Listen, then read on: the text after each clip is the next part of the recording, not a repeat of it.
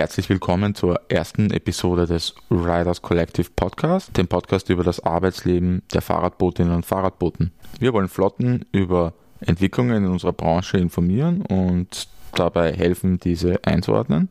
Wir, das ist das Riders Collective und den Podcast machen Arco Pire und Adele Siegel. Genau, die uns auch noch gleich erklären wird, was das Riders Collective ist. Also, das äh, Riders Collective ist eine Initiative von Radbooten und Radbootinnen, größtenteils aus der, aus der Gig Economy. Also, es hat sich gegründet aus Fahrern bei Miam oder ehemals Fudora. Also, das, da waren gemeinsam ich und meine, mein Kolleg meine Kollegen, mit denen ich auch schon länger zusammenarbeite, weil wir einen Betriebsrat gegründet haben in 2017. Und ja, so lange arbeite ich schon an der Thema Thematik, aber auch Kollegen von anderen Unternehmen sind dabei, wie auch von Lieferando oder Veloce oder äh, andere Bootinnenunternehmen in Österreich, die jetzt nicht unter die Gig Economy fallen, aber trotzdem Radbootinnen sind und von der Plattformökonomie auch bedroht sind eigentlich. Oder von, von, diesen, von diesen großen Konzernen mit Venture Capital dahinter, die eben auch den, den Wettbewerb schwer machen für kleine Unternehmen. Und finden kann man uns auf Instagram, also at Riders Collective und auch auf Facebook. Und soweit ich weiß, gibt es auch eine Website. Ja, es, es äh, gibt auch eine Website, äh, die heißt äh, riderscollective.at. Äh, dort findet ihr Informationen über ähm, Grundsätzliches zum Arbeitsleben als äh, Radbote oder Radbotin. Eben auch, was es für, was es für äh, Anstellungsmöglichkeiten gibt, von was bedeutet es, einen freien Dienstvertrag zu haben oder was bedeutet es, äh, angestellt zu sein. Und äh, es gibt dazu auch einen Blog, auch unser Podcast wird dort öfter, äh, also regelmäßig äh, veröffentlicht. Ähm, ja, es lohnt sich vorbeizuschauen. Ähm, es sind immer wieder neue Informationen und Wissenswertes, besonders für Fahrradboten oder auch für ähm, Menschen, die halt auch neu am Arbeitsmarkt sind oder in der, sich in der Plattformökonomie finden. Äh, vielleicht ist da was Wissenswertes dabei, auf jeden Fall, glaube ich schon. Sowohl bei beim Riders Collective im Allgemeinen wie auch in diesem Podcast erwarten euch Neuigkeiten und Einschätzungen. Ähm, hier manchmal von uns, manchmal von Leuten, die wir einladen.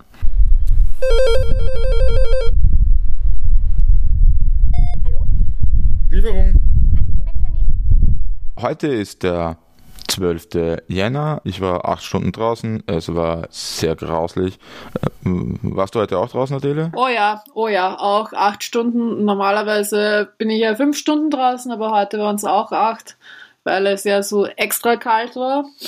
Ja, ai, ai, ai. Bei mir war es zumindest nicht weit, 36,5 Kilometer oder so. Ich weiß nicht, ich habe meine Kilometer nicht gezählt. Aber ich bin meistens, meistens im Flachland unterwegs, da sind die Kilometer meistens weit. Ja, na, ich war, ich war auch im 19. Ich war überall heute.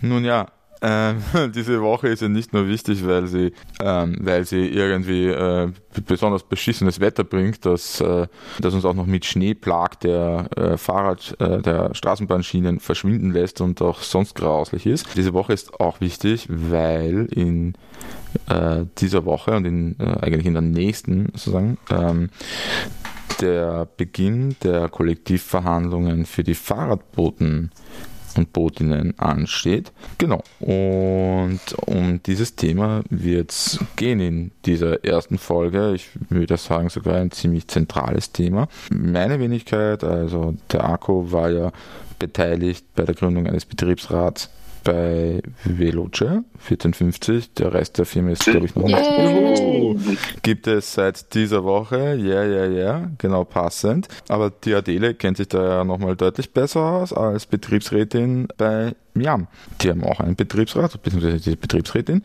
Und bei den KV-Verhandlungen, also Kollektivvertragsverhandlungen, bist du ja Verhandlungssprecherin, oder? Wenn ich das richtig. Was ist denn das genau?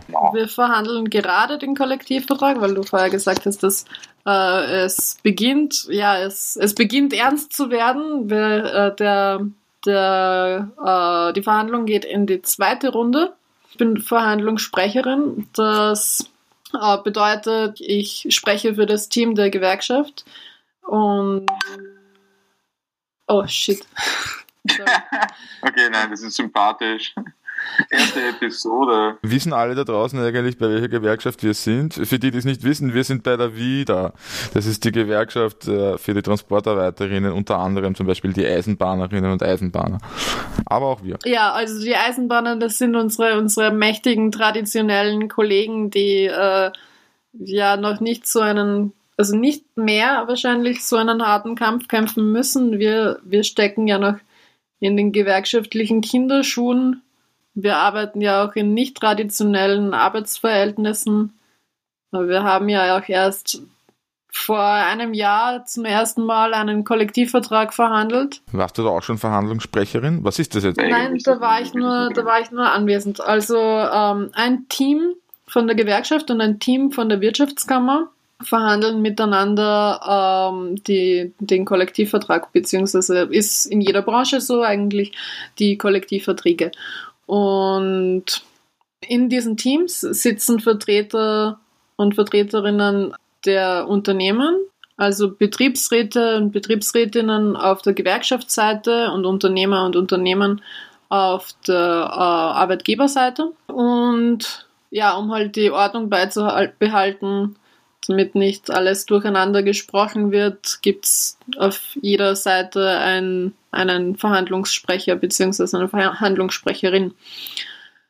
Ja, so wird, so wird verhandelt. Verstehe. Ich wusste das ja eigentlich nicht, tatsächlich, wie ein, keine KV-Verhandlung dann so genau abläuft, nachdem, wie du gesagt hast, äh, unsere Branche eigentlich eine relativ junge ist im Vergleich zum Beispiel zu den Eisenbahnerinnen und Eisenbahnern, wissen vielleicht auch manche gar nicht einmal so richtig, was ein Kollektivvertrag ist. Also ich meine, was ist das denn so im Schnelldurchlauf eigentlich? Also ganz im Schnelldurchlauf, ein Kollektivvertrag äh, regelt die Mindeststandards einer Bedru Berufsgruppe äh, über das Gesetz hinaus. Also es gibt das Gesetz, das regelt natürlich äh, so gewisse Grundbedingungen, äh, unter denen äh, gearbeitet wird, also zum Beispiel die Arbeitsruhe oder die Arbeitszeit was ist die, die Normalarbeitszeit? Ist bei uns jetzt 40 Stunden pro Woche, die Maximalarbeitszeit sind 60 Stunden pro Woche.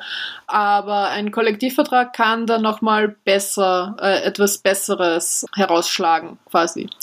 Also zum Beispiel im Sozialbereich gibt es jetzt eine 37,5 Stunden Woche. Oder in manchen Branchen gibt es eine 38-Stunden-Woche. Ja, genau, das, das kann man sich im, im Kollektivvertrag ausmachen. Man könnte, wenn man es, äh, wenn man sehr geschickt verhandelt, könnte man vielleicht auch eine 35-Stunden-Woche erreichen. Es geht natürlich auch vor allem über ein Mindestgehalt und nicht nur über die, die Arbeitszeit. Und das 13. und 14. Gehalt, was viele nicht wissen, ist auch nicht gesetzlich geregelt in Österreich, sondern es ist halt über Kollektivverträge geregelt. Wer keinen Kollektivvertrag hat, der hat auch keinen Anspruch auf ein 13. und 14. Gehalt. Und wir sehen es in Österreich nur so normal, weil wir eben eine Abdeckung haben von 95 Prozent. Also 95 Prozent der Branchen haben einen Kollektivvertrag. Okay. Ähm, und heißt das, dass mit einem Kollektivvertrag dann auch ich meine, was wahrscheinlich für viele Leute in der Branche relevant ist, könnte man dann aber auch so Details wie, äh, ich weiß nicht, eine äh, äh, depperte App, die ich weiß auch nicht, äh, urviel Daten und äh, Akku frisst und unhandlich ist, äh, verhandeln oder? Naja, über die Apps kann man recht wenig entscheiden über einen Kollektivvertrag. Über einen Kollektivvertrag kann man zum Beispiel Zulagen oder sowas äh, regeln. Also, also ich weiß nicht, wenn die App jetzt zum Beispiel einen besonders nervenbetäubenden Ton hat, dann könnte man. Du meinst ein, ein, eine Zulage für dieses Detonationsgeräusch, für dieses Bombengeräusch. Ja, das ist eindeutig ein Fall dafür. Also bist du gescheit. Genau, also das wäre so eine, so eine, eine Erschwerniszulage zum Beispiel. Also ich meine, das ist jetzt sehr fiktiv und natürlich würde es jedes Unternehmen äh, wahrscheinlich vorher äh, ändern, also dass, dass, dass der Ton weniger nervig ist. Aber Ähm, ja, zum Beispiel für, für Schnee und Eis und, und Gefahren, gefährlichen, äh, gefährliche Situationen oder, oder natürlich klassischen Zulagen sind äh, Sonn- und Feiertagszulage oder sowas. Das kann man, das kann man äh, im Kollektivvertrag verhandeln. Was die App angeht, das, nachdem die meisten Unternehmen ihre eigene App haben, lässt sich da jetzt äh, nicht so viel speziell auf kollektivvertraglicher Ebene aber was ist mit unseren Daten, die wir hinterlassen? Ja, das ist ein, das ist ein Fall für eine Betriebsvereinbarung. Also äh, beziehungsweise Datenschutz und so weiter ist generell ziemlich gut abgedeckt durch, das durch die Datenschutzgrundverordnung. Und da müsste man zu jedem Vertrag, Arbeitsvertrag eigentlich oder auch freien Dienstvertrag eigentlich ein äh, Schreiben zum Unterschreiben bekommen, wo halt eben drinsteht, was die, was die, die App macht mit deinen Daten und wozu sie verwendet wird oder so. Das ist der Fall, wenn man Einzelvereinbarungen hat, also wie freie Dienstverträge. Die kann man, da gibt es keinen kollektiven Vertrag dazu, wie es zum Beispiel eine Betriebsvereinbarung ist. Aber für Angestellte gilt dann die Betriebsvereinbarung, in der man das regelt. Ja, andernfalls eh über das, über die Datenschutzgrundverordnung. Wenn du wissen möchtest, was das Unternehmen für Daten über dich sammelt, da kannst du einfach mal eine Daten, ein Datenauskunftsbegehren senden. Hast du das schon gemacht? Nein, aber es, es wäre es. Ich würde eigentlich gerne alle Leute dazu aufrufen, das zu machen. Okay, erzähl doch mal, wie man das macht. Das wäre eigentlich eine interessante Geschichte. Also beim Jam wird mich ja schon interessieren, was die alles über mich wissen. Oh ja, beim, beim Jam wäre es auch mal an der Zeit, dass tausende Leute das machen. also es gibt, glaube ich, eine, ein Formular auf der Arbeiterkammerseite. Wenn man googelt Datenschutzgrund, Datenauskunftsbegehren, dann kann man das finden. Und das ist eine Aufforderung an jedes Unternehmen, jede, jede Institution, die von, irgendwelche Daten von dir hat. Also du kannst auch ein Datenauskunftsbegehren äh, von Facebook verlangen. Und dann sollte die Firma eigentlich innerhalb von einem Monat dir einen Auszug aller Daten schicken, die sie über dich hat. Andernfalls könnten ihr sehr hohe Strafen drohen das sollte eigentlich unbedingt einmal irgendwer machen, weil ich meine, es gehen auch immer so, also allein das Unwissen darüber, äh, was sie über uns wissen, ähm, lässt ja solche eine Unzahl an Gerüchten entstehen. Man soll sein, die, die App immer beenden, weil sonst wissen sie, wo man wohnt und dann wird man dahin geschickt und das kann ja kein Zufall sein, dass ich das erste Mal in dieser merkwürdigen Gegend im 22. war oder im 20. und das nächste Mal, weiß nicht, bei der nächsten Schicht, komme ich genau dorthin und so weiter und so fort. Also äh, ich meine, genau, man müsste echt einmal das einmal machen, um zu wissen, sozusagen, was wissen die denn wirklich? Ja, oder man, man, sollte es, man sollte es generell mal machen, einfach auch nur, um zu zeigen, äh, ihr könnt einfach nicht alles machen, was ihr wollt ja, da kann halt die Firma jammern, aber man muss halt seine Hausübungen machen. Diesen äh, Kollektivvertrag, für wen gilt der dann eigentlich? Weil ich meine, ich glaube, das wissen nämlich auch nicht alle, weil sozusagen der gilt für die echten Dienstnehmer, aber für die freien Dienstnehmer gilt der doch gar nicht, oder? Genau, für freie Dienstnehmer gilt er nicht und somit eigentlich für sicher zwei Drittel der Radboten in Österreich gilt er nicht. Wer hat denn außer Miam noch freie Dienstnehmer? Weil ich habe mir gedacht, dass das mit Lieferando dann schon langsam stirbt, weil Lieferando hat ja irgendwie 100% echte. Ja, ja, aber, aber dann gibt es ja noch die ganzen klassischen Radbotenunternehmen und viele, viele äh, Selbstständige.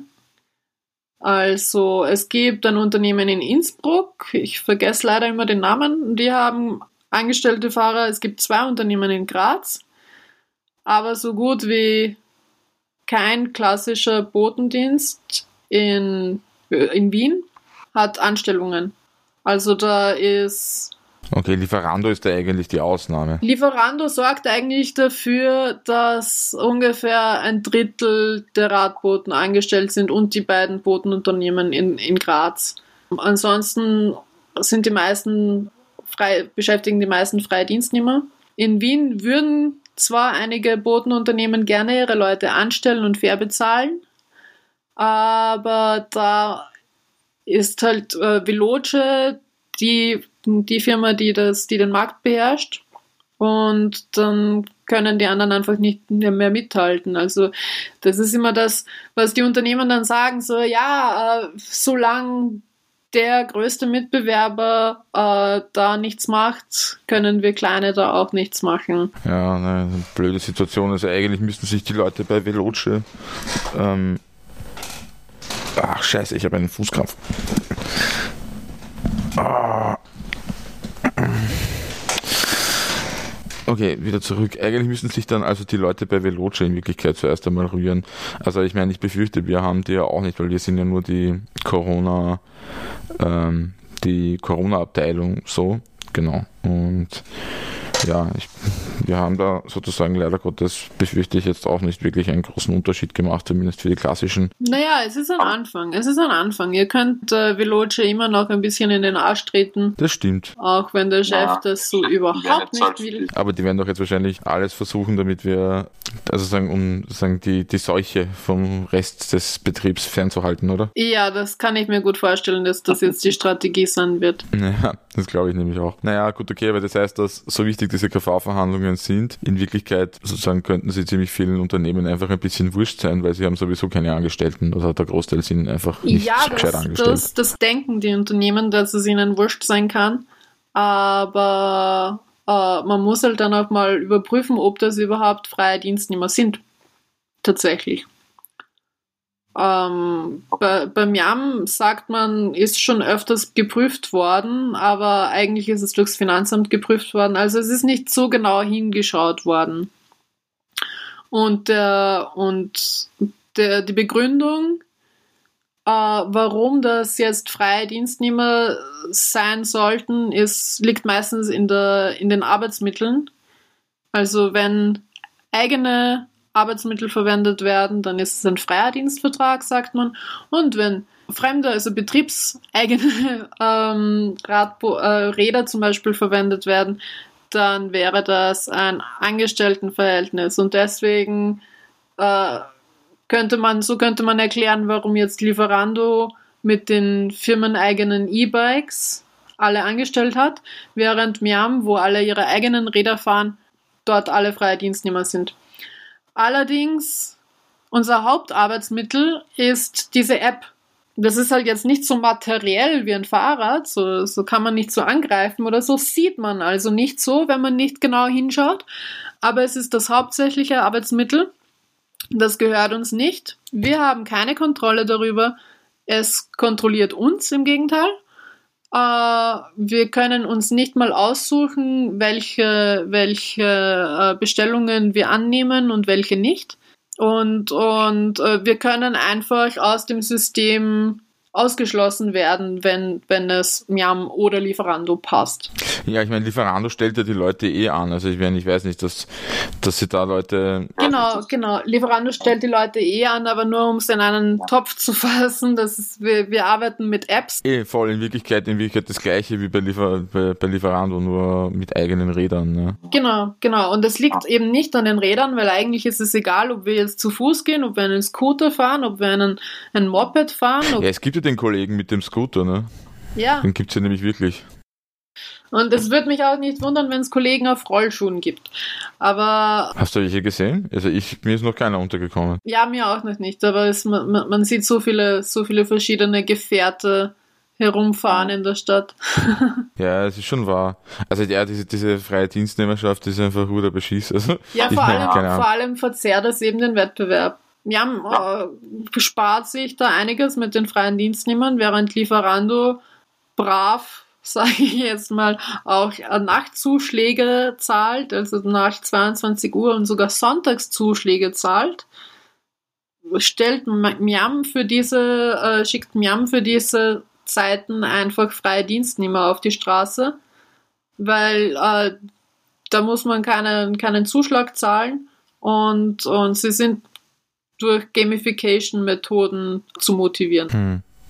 Und nun, um nochmal schnell nachzufragen, weil ich schätze mal, du hast das mit der Wieder dann auch schon mal besprochen. Ich kann mich erinnern, dass es im Spätsommer ja die Überlegung gab, sozusagen als Ziel für die Kollektivvertragsverhandlungen zu versuchen, dass die freien Dienstnehmer diese Zuschläge auch bekommen sollen.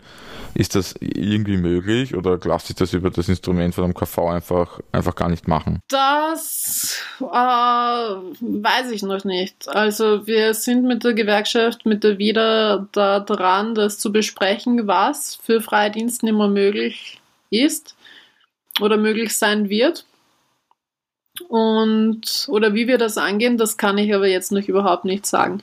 Es wäre natürlich wünschenswert, äh, da die Zuschläge für die freien Dienstnehmer geltend zu machen oder einen hundertprozentigen äh, Krankenstand äh, zu ermöglichen. Also dass auch die, die, dass man die Firmen quasi auch dazu zwingt, dass ähm, sie vollen Krankenstand zahlen und nicht nur die Hälfte nach drei Tagen, so wie das jetzt mit den freien Dienstnehmern eben ist.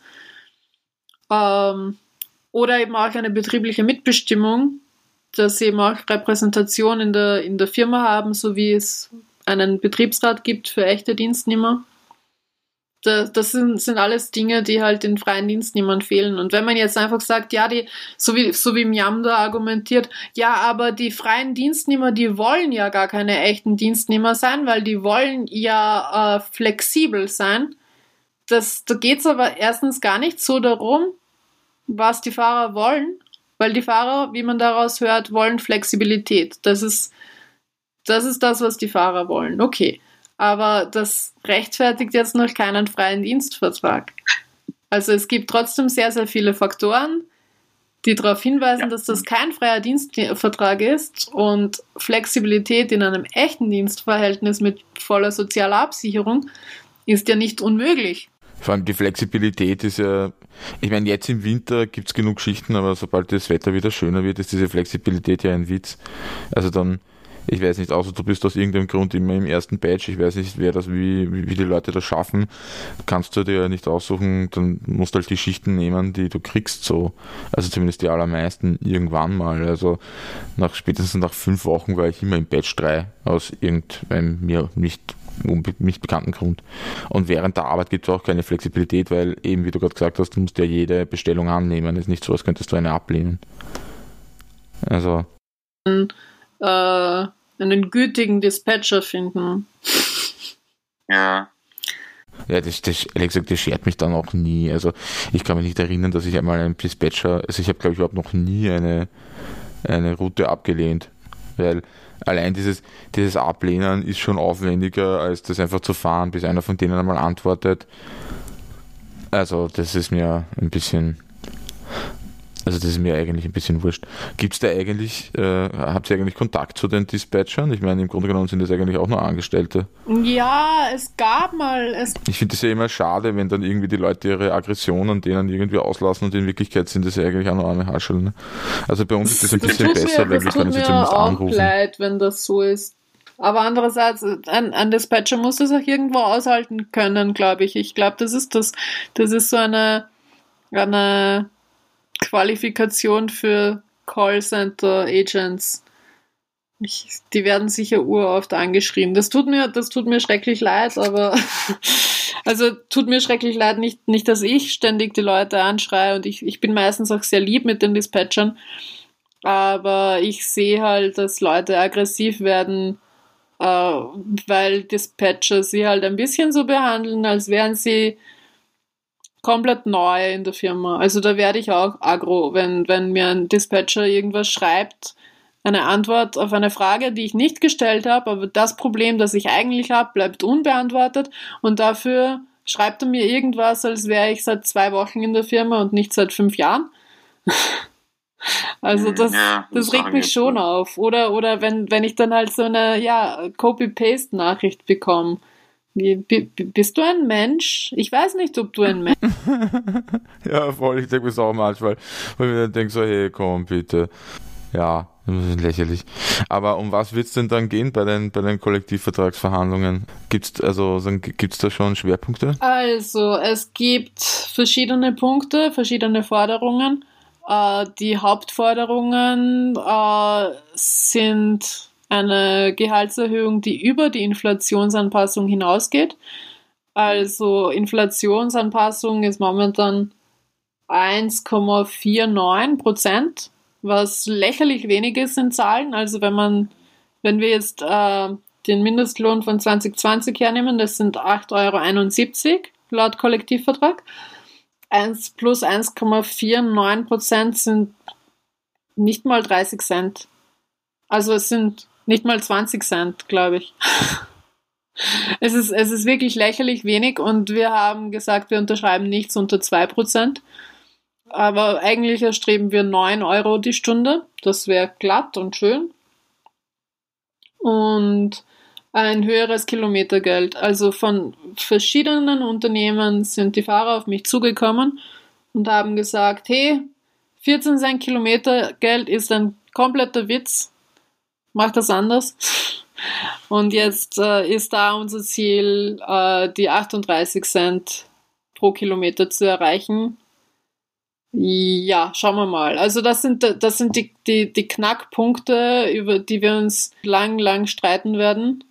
Andere Forderungen sind zum Beispiel die Arbeitszeitverkürzung, die gerade gewerkschaftsweit in allen Branchen gefordert wird, weil es einfach generell an der Zeit ist für eine Arbeitszeitverkürzung und, und wir werden nicht müde, das zu fordern. Diäten. Unser Kollektivvertrag ist sehr stark an den Kollektivvertrag für Kleintransport angelegt, angelehnt und dort gibt es die sogenannten Diätenzahlungen. Das sind Tagesgelder, die man bekommt für Arbeitsstunden außerhalb von der Firma, also wenn man mehr als drei Stunden außerhalb der Betriebsstätte ist, dann steht einem ein Tagesgeld oder Verpflegungsgeld zu.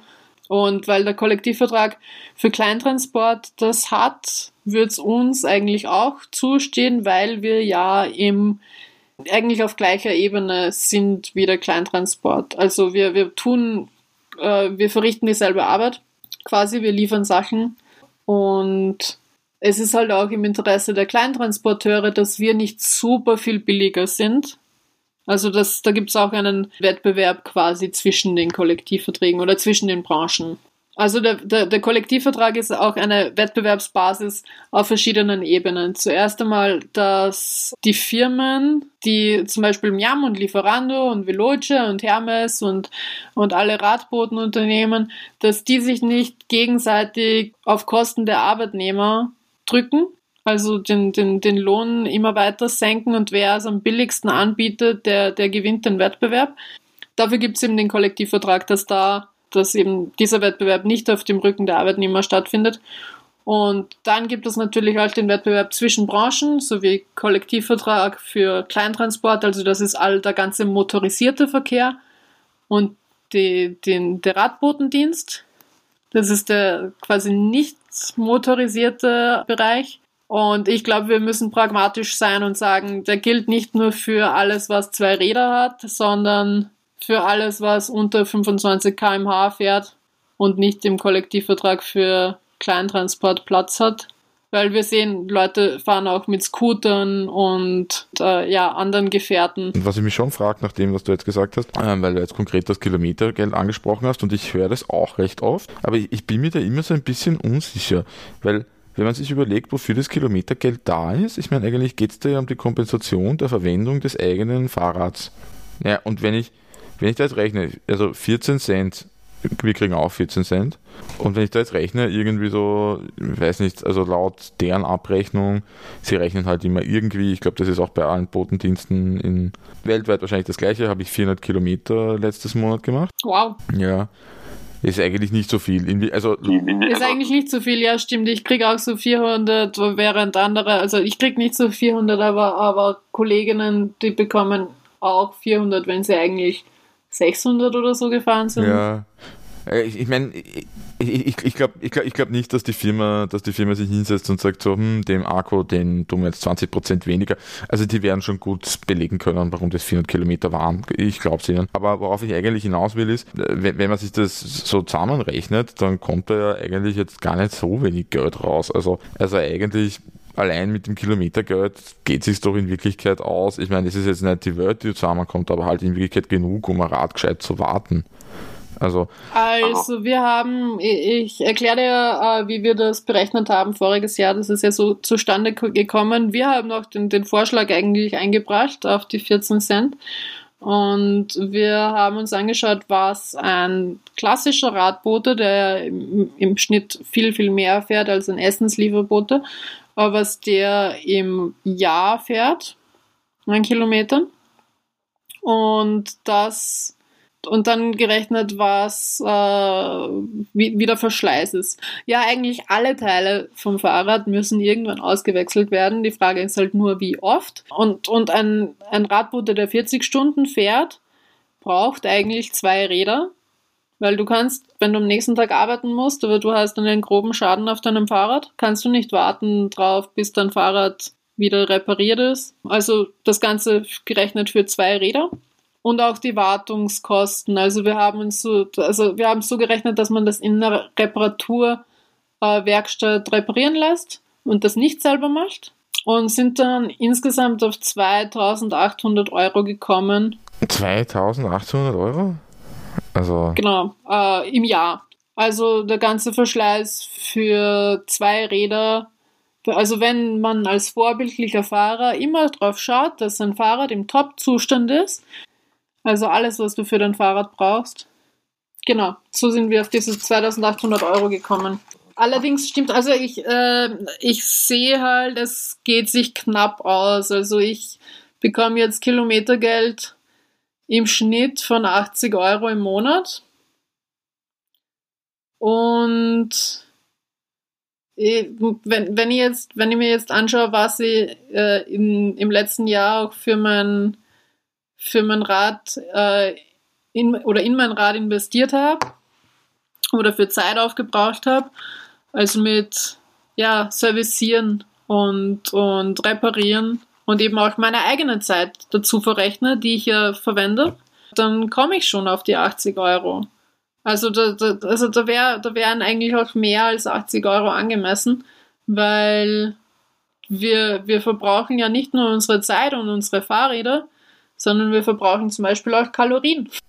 Eh, aber der Kalorienverbrauch ist jetzt kein, ist das, äh, ist dafür das Kilometergeld auch gedacht? Weil ich meine, also, weil das wäre nämlich mein Argument. Mein Argument wäre nämlich, also was ich mir denke, eigentlich ist doch so, dass man sagen, auch einfach sagen kann, hey, wir wollen höhere Löhne und nicht einfach, wir wollen mehr Kilometergeld. Weißt du, was ich meine? Ja, eh, wir, wir wollen eh beides.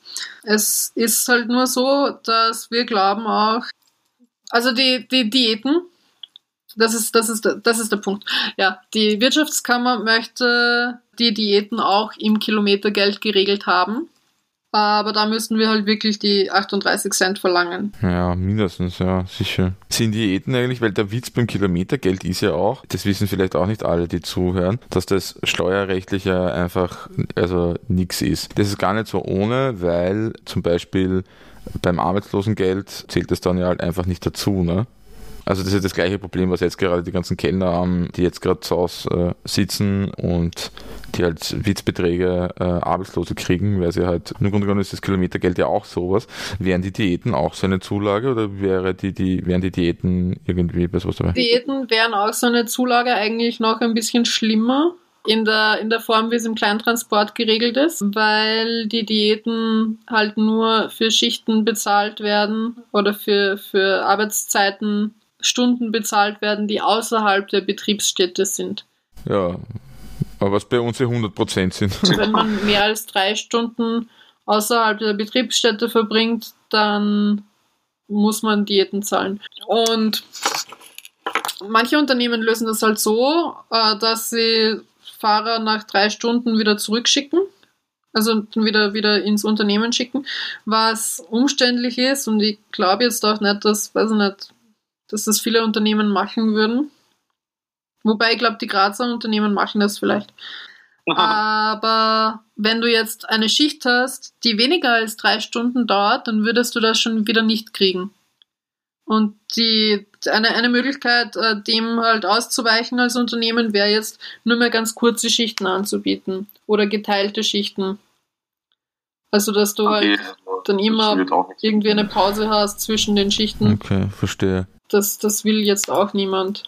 Jetzt ist ja eben der Vorschlag von der Wirtschaftskammer, dass man die Diätenzahlungen mit dem Kilometergeld verbindet und dass quasi auch die Kalorien im Kilometergeld gezählt werden. Aha. Quasi Ah. könnte man jetzt so sagen.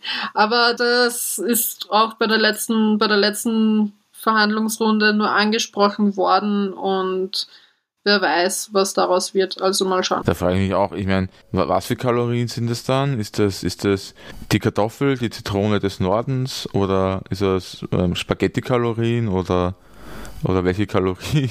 Also ich, irgendwie geil. Okay. Pasta mit Geil. Pesto, was anderes können wir uns nicht leisten. Ja, voll. Pa Pasta, Pesto, Pasta.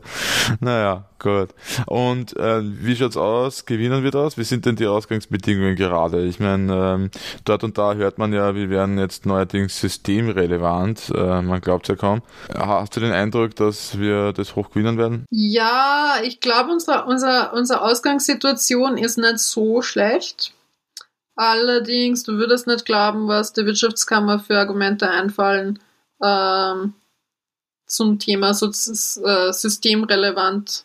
Äh, ich meine, solche, solche Argumente kann man sonst in Standardforen lesen oder so wie, nein, wir dürfen ja arbeiten und die Unternehmen, die, die, die systemrelevant sind, die offen haben, im Gegensatz zu anderen, werden jetzt bestraft, indem sie äh, Corona-Bonus zahlen müssen und so. Also so, das ist die Argumentation. Okay, also so auf die Art so, hey, jetzt sollen wir, jetzt haben wir haben das Glück, dass wir mit euch Profit machen und jetzt sollen wir sogar noch ein, ein etwas dafür zahlen, oder was? Ja, genau. Es ist halt, äh, Okay, sie, sie, tun es so, als wären sie ja die, die armen, fleißigen, die jetzt die ganze Zeit gearbeitet, äh, die, die ja jetzt die, das System am Laufen gehalten haben und, und deswegen müssen sie jetzt leiden. Das ist ja unverschämt. Die, sehr unverschämt, genau. Also ich weiß Okay. gar, euch, euch kein besseres Wort dafür. Aber sie kommen nicht durch, oder? sie versuchen es halt, ne? Schauen wir mal. Schauen wir mal. Und beginnen tut das Ganze am 19. Habe ich, äh, habe ich das richtig verstanden? Genau, am 19. Und ähm, unsere Chancen, also man kann es natürlich argumentieren, dass wir systemrelevant sind und so, aber unsere Chancen steigen mit der, mit der Anzahl der Leute, denen das tatsächlich wichtig ist. Also die, vor allem der Arbeitnehmer und Arbeitnehmerinnen. Und wenn wir äh, vertreten sind mit all den Leuten vor den Toren der Verhandlung, dann ja, erhöht das unsere Chancen. Oder wenn, wenn auch viele Leute Gewerkschaftsmitglieder sind, dann braucht man eigentlich schon gar nicht mehr demonstrieren vor der, vor der Verhandlung. Wir planen auf jeden Fall eine Kundgebung oder eine Demoaktion am 19. zum Zeitpunkt der Verhandlungen, eben um 12 vor dem ÖGB-Gebäude, um halt auch aufzuzeigen, dass das nicht okay ist, dass eigentlich freie Dienstnehmer da völlig ausgenommen sind, obwohl wir denselben Job machen. Und, Und ja, und eben auch äh, Lieferando-Fahrer und alle, alle anderen, die jetzt nicht prekär beschäftigt sind, können sich auch beteiligen an der Demoaktion. Natürlich ist es äh, schlecht für alle, wenn so eine große Mehrheit einfach nicht unter den Kollektivvertrag fällt oder und auch keine, keine Möglichkeiten haben zu verhandeln, weil sie eben nur Einzelverträge haben. Ähm, du, du hast ja gemeint, es, äh, sagen, es bräuchte keine derartige Demo, wenn einfach alle Gewerkschaftsmitglieder wären. Ähm, warum denn? Naja, in Österreich haben wir eben dieses System von der Sozialpartnerschaft. Das heißt, wir, wir regeln alles über Kollektivverträge mit der Wirtschaftskammer und die Gewerkschaft und die Wirtschaftskammer ähm, sind dafür verantwortlich, diese Kollektivverträge zu äh, verhandeln. Da, dafür gibt es in Österreich zum Beispiel auch keinen allgemeinen Mindestlohn, sondern es gibt eben die Mindestlöhne sind halt über die, die Kollektivverträge ge geregelt. Und wir haben in Österreich halt daher nicht wirklich eine Streikkultur, so wie es in anderen, Ländern, in anderen Ländern der Fall ist. So wie in Frankreich, da wird wegen, wegen allem Möglichen gestreikt gleich. In Österreich ist das eben nicht der Fall, weil wir haben die Sozialpartnerschaft, die macht sich das aus, während alle anderen brav arbeiten und eigentlich ja, im größten Teil zufrieden sind. Aber genau deshalb frage ich nämlich, weil, weil ich mir denke so, genau, weil sagen, andere Branchen können ja irgendwie, denke ich mir, drohen dann ja auch hin und hin wieder passiert ja sogar in Österreich, dass gestreikt wird. Aber könnten wir das denn überhaupt? Ich meine, wir müssten halt ur viele Leute äh, erreichen und davon überzeugen, die halt auch einfach kein Geld kriegen, sobald sie eine Stunde nicht arbeiten. Ähm, also das ist, das ist doch extrem heftig. Am besten organisiert man sich eben über die Gewerkschaft, also indem man Gewerkschaftsmitglied wird weil dort sitzen die Experten, ähm, die machen das schon seit ewig langer Zeit. Die haben auch äh, die rechtlichen Ressourcen und so weiter.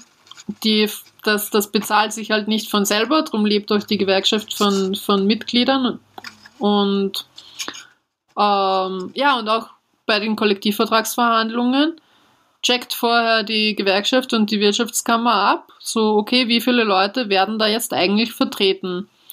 Und wenn jetzt die Gewerkschaft sagt, okay, wir haben da, es gibt zwar ungefähr 1000 Radbootinnen und Radbooten, aber äh, es sind nur ungefähr 20 oder 30 davon Gewerkschaftsmitglieder, dann, dann schaut das schon eher schwach aus.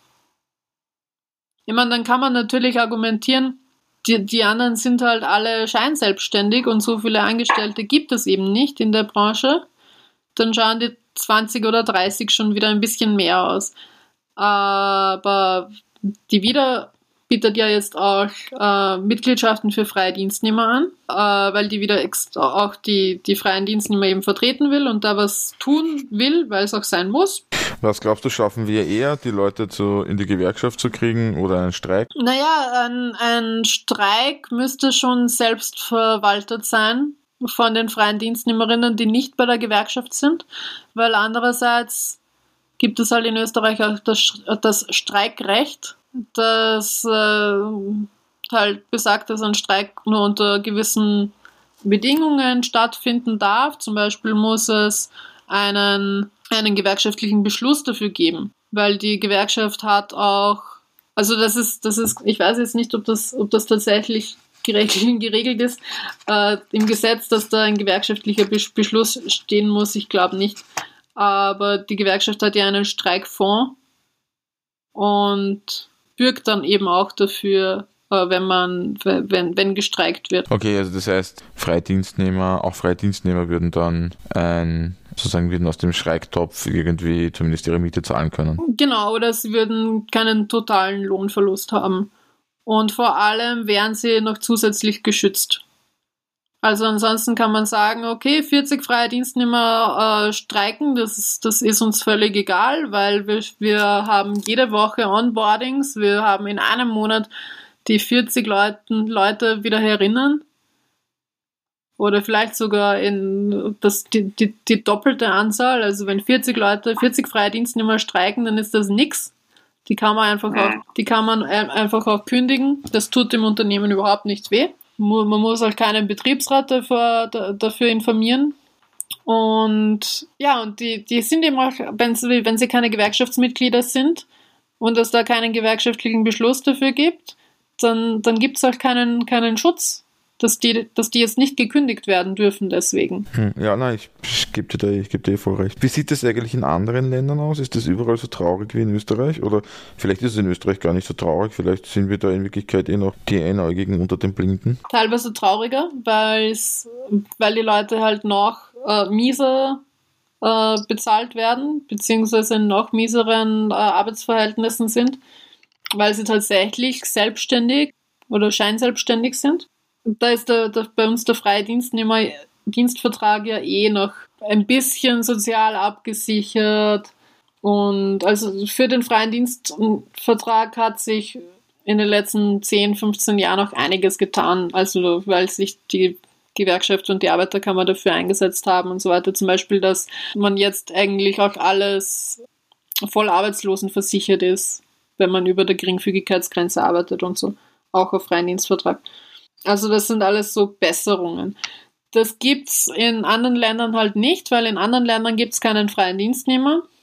Da gibt es nur angestellt oder selbstständig. Und die Leute müssen sich überhaupt erst anstrengen, dass ihr Arbeitsverhältnis, Arbeitsvertrag halt angesehen wird und nicht. Das, das wird halt jetzt eben auch lobbyiert und forciert von diesen Plattformen, Plattformunternehmen. Und äh, den Trend hat natürlich, der Trend hat natürlich gestartet in den USA unter dem Namen Proposition 22, wo Uber und Lyft und also Plattform, klassischen Plattformunternehmen ähm, dass sich die Unternehmen ja zusammengetan haben und gesagt haben, hey, wir haben da unser eigenes Konzept, das legen wir jetzt vor und das möchten wir so durchziehen und das möchten wir, dass das, dass das auch gesetzlich so anerkannt wird. Aber wieder ist das passiert ohne die Mitsprache von Arbeitnehmerinnen. Naja, Prop 22, ich meine, das war doch schon eine Abstimmung. Ja, da, da äh, gab es natürlich, natürlich eine Abstimmung, aber das ist, das ist halt genauso auch ein bisschen wie wie bei uns, wenn Miam sagt, äh, die freien Dienstnehmer, die wollen ja alle freie Dienstnehmer sein. Ja, das war deren Argument, aber das Problem war ja, dass die tatsächlich eine Mehrheit bekommen haben. Ich meine, das muss man halt schon leider sagen. Also. Das ist halt das Problem, wenn den Leuten so ein bisschen ins Hirn geschissen wird. Oder wenn. Ja, ich glaube, die haben auch einfach Angst, oder? Ich meine, das ist doch wahrscheinlich das Haupt. Überhaupt, ich meine, das war doch, das ist, hat doch zeitgleich mit den Präsidentschaftswahlen stattgefunden. Und ich meine, ich schätze mal nach, nach einem Dreivierteljahr Pandemie und Seuche.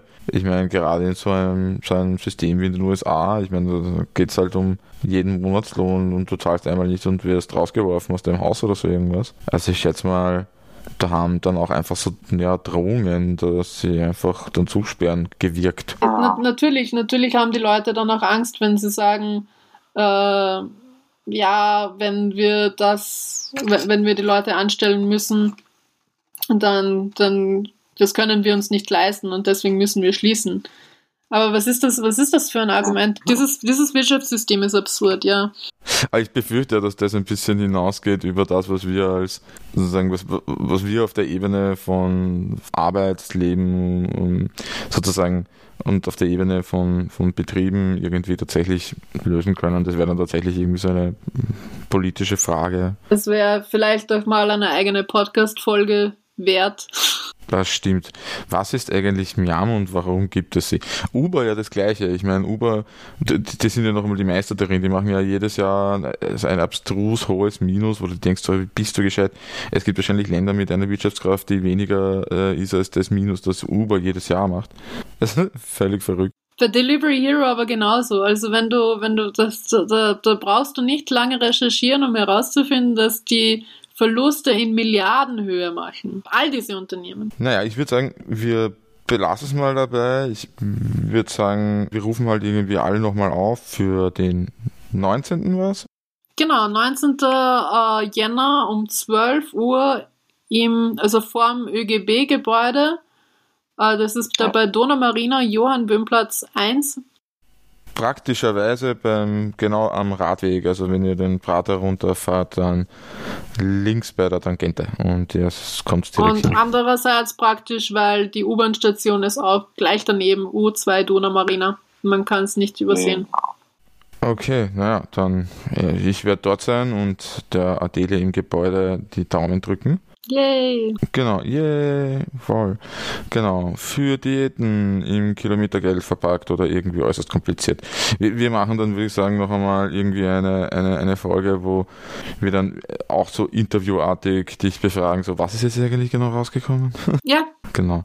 Also, dann äh, würde ich sagen, verabschieden wir uns mal von den Zuhörern. Ähm, genau, wir sind Akku Pire und Adele Siegel. Das war heute äh, eine ziemliche Interviewsendung, aber eigentlich sind wir in Wirklichkeit so beide Hosts. Aber wird schon mal äh, auch einen geben, der mehr so in Richtung Lava-Podcast rennt, mit mir in einer nicht so gewohnten Rolle als der Interviewer, so wie ich jetzt dann irgendwie wieder mal dargestanden ja, bin. Du kannst es einfach. Genau. Ich bedanke mich bei allen, die zugehört haben. Danke auch an alle, die zugehört haben und alle, die auch den Podcast abonnieren und sich vornehmen, auch in Zukunft auf unsere Website zu schauen, riderscollective.at, beziehungsweise auf Facebook und auf Instagram Riders Collective riderscollective.at, äh, auf Instagram at riderscollective.at und äh, ja, abonniert uns dort und wir halten euch am Laufenden. Passt. Ja, alles, ja, alles Liebe. Liebe. Alles Liebe.